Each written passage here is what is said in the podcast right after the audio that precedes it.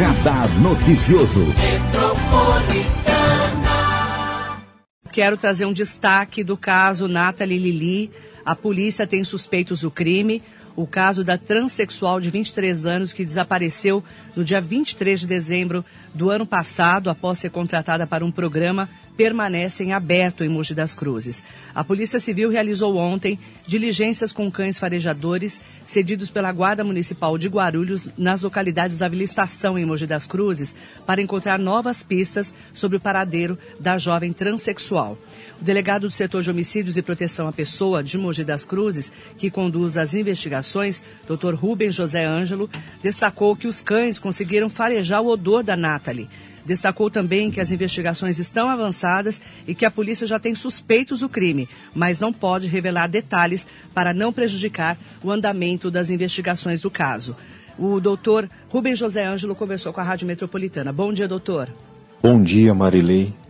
É, Dando-se prosseguimento das investigações do caso da vítima Nathalie, ou Nath, é, na data de ontem pela manhã, é, realizamos a diligência com o canil, cães farejadores, nos cedidos gentilmente pela Guarda Municipal de Guarulhos, onde os cães foram levados é, na localidade, no perímetro onde aconteceram os fatos, a tentativa de homicídio contra outra vítima, bem como o local do desaparecimento da vítima Nathalie, sendo que os cães farejadores passaram pela localidade, conseguiram o faro, obtiveram o faro da, da pessoa de Nathalie, comparando com roupas que ela trajava, né, roupas sujas que tinha em sua, em sua residência, foi detectado o odor.